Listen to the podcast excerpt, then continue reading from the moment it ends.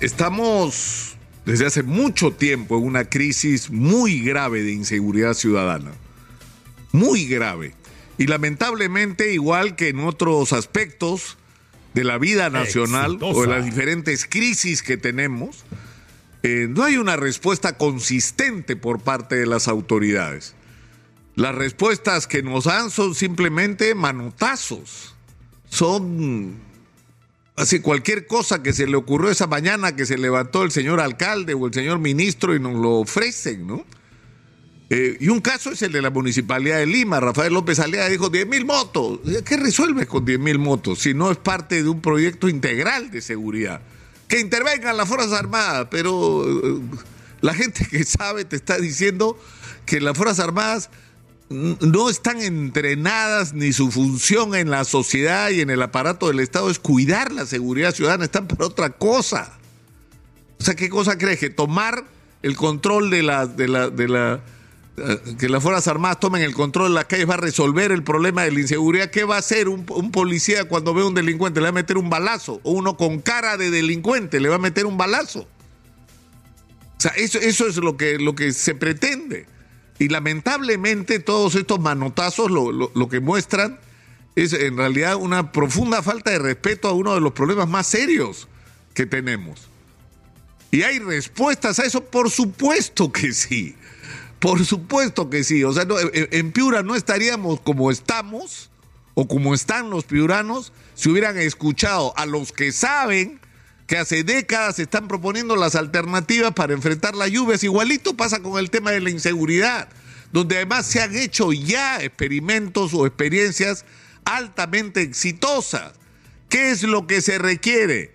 Respaldar a la policía, darle equipamiento, empoderar a la policía. Y la policía tiene que trabajar del brazo con los cuerpos de serenazgo de los municipios.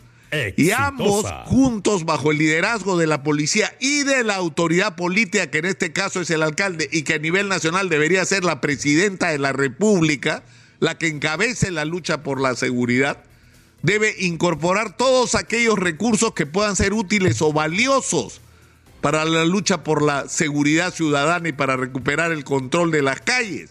¿Y esto qué, qué supone? Utilizar todos los recursos que puedan aportar las empresas a través de sus empresas privadas de seguridad, los barrios que contratan vigilantes o los barrios que están organizados y tienen sistemas de prevención y todo eso se tiene que integrar en una sola fuerza que además tiene que tener medios de comunicación, sistemas de comunicación para en primer lugar prevenir los delitos, para que cuando aparezca un sospechoso inmediatamente se intervenga y no estar esperando a que cometa el delito para reaccionar. Y en el caso de que ocurra un delito, tener mecanismos y protocolos de respuesta rápida, lo cual supone un primer tema de, de articulación donde todos sepan lo que hay que hacer en segundo lugar, tiene que estar resuelto el problema de comunicación porque toda la información, comenzando por las cámaras de seguridad, tiene que servir como instrumento de información para prevenir y actuar rápidamente en las situaciones de emergencia.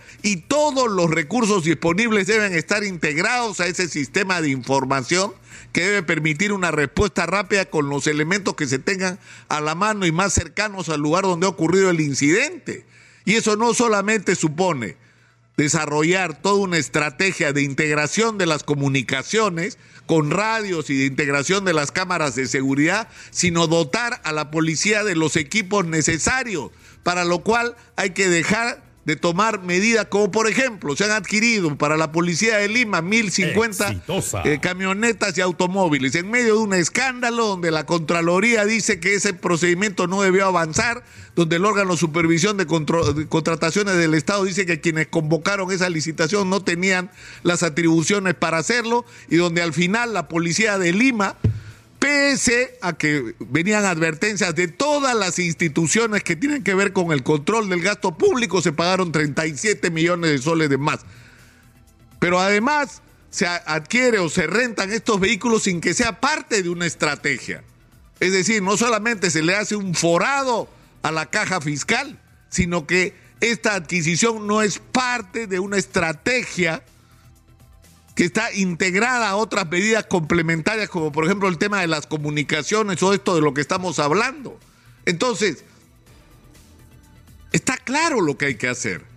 Hubo un experimento muy importante en algún momento en San Miguel en la anterior gestión del actual alcalde, donde esto se puso en práctica y se dividió en cuadrantes el distrito y se aplicó el sistema de barrio seguro y la policía, los serenos, los cuerpos privados de seguridad y los propios vecinos estaban articulados y los índices de delincuencia bajaron de una manera drástica y se probó que el sistema funciona y que eso que se hizo en San Miguel hace algún tiempo se debe hacer en todo Lima y en todo el Perú. La pregunta es, ¿Por qué no se hace? Porque cuando entran las nuevas autoridades es como que si descubrieran América y todo tiene que empezar de cero.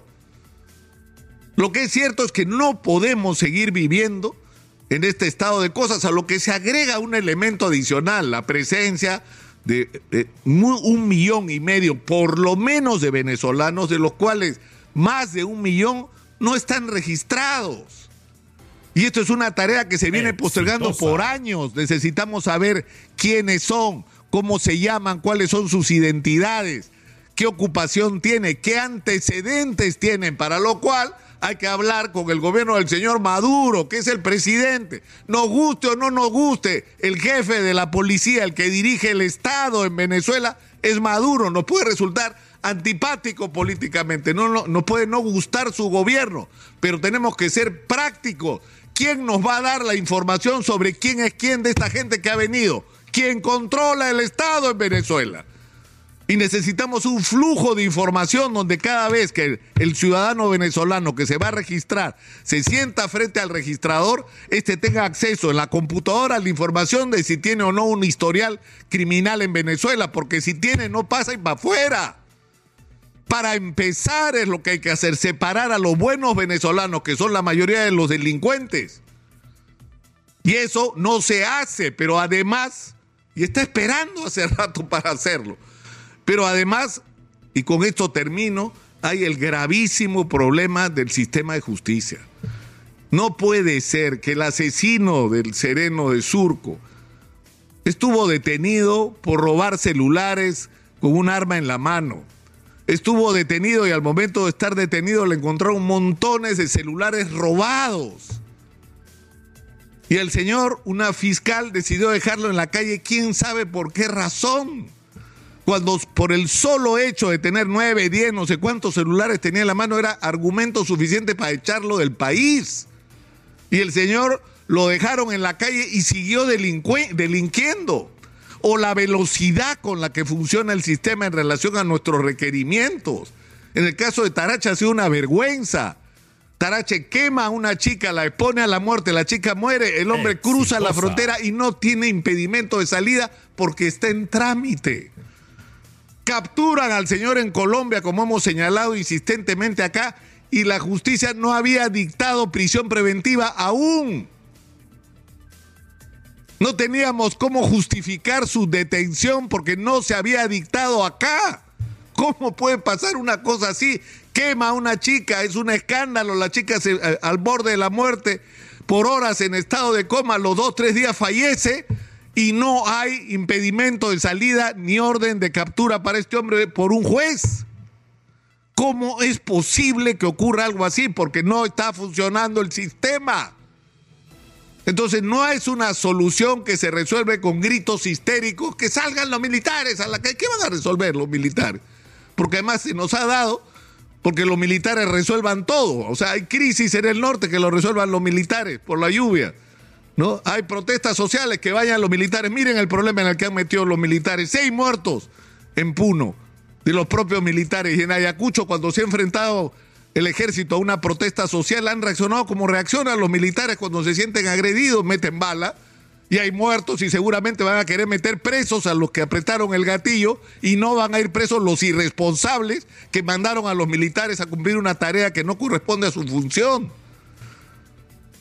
Entonces, no puede ser, esto es una vez más, esto nos enfrenta al hecho de no escuchar a la gente que sabe lo que hay que hacer en cada área de que la política de seguridad sea una política estable, con una conducción de la policía que sea estable, que no esté sometida a los avatares de la política, que porque cambia el gobierno cambia todo y todo vuelve a empezar.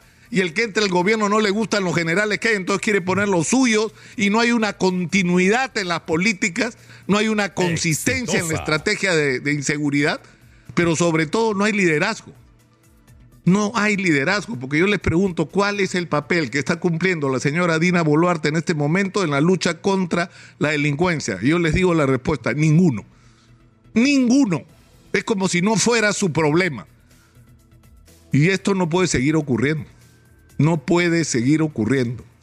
Yo creo que tanto la señora Dina Boluarte como los representantes del Congreso tienen que ser absolutamente conscientes de que, como se dice criollamente, están de prestado en el gobierno y en el Congreso. Porque están ahí porque no hay ahorita por quién cambiarlos. Porque el temor que se tiene es que si se van las cosas serían peores aún de lo que están.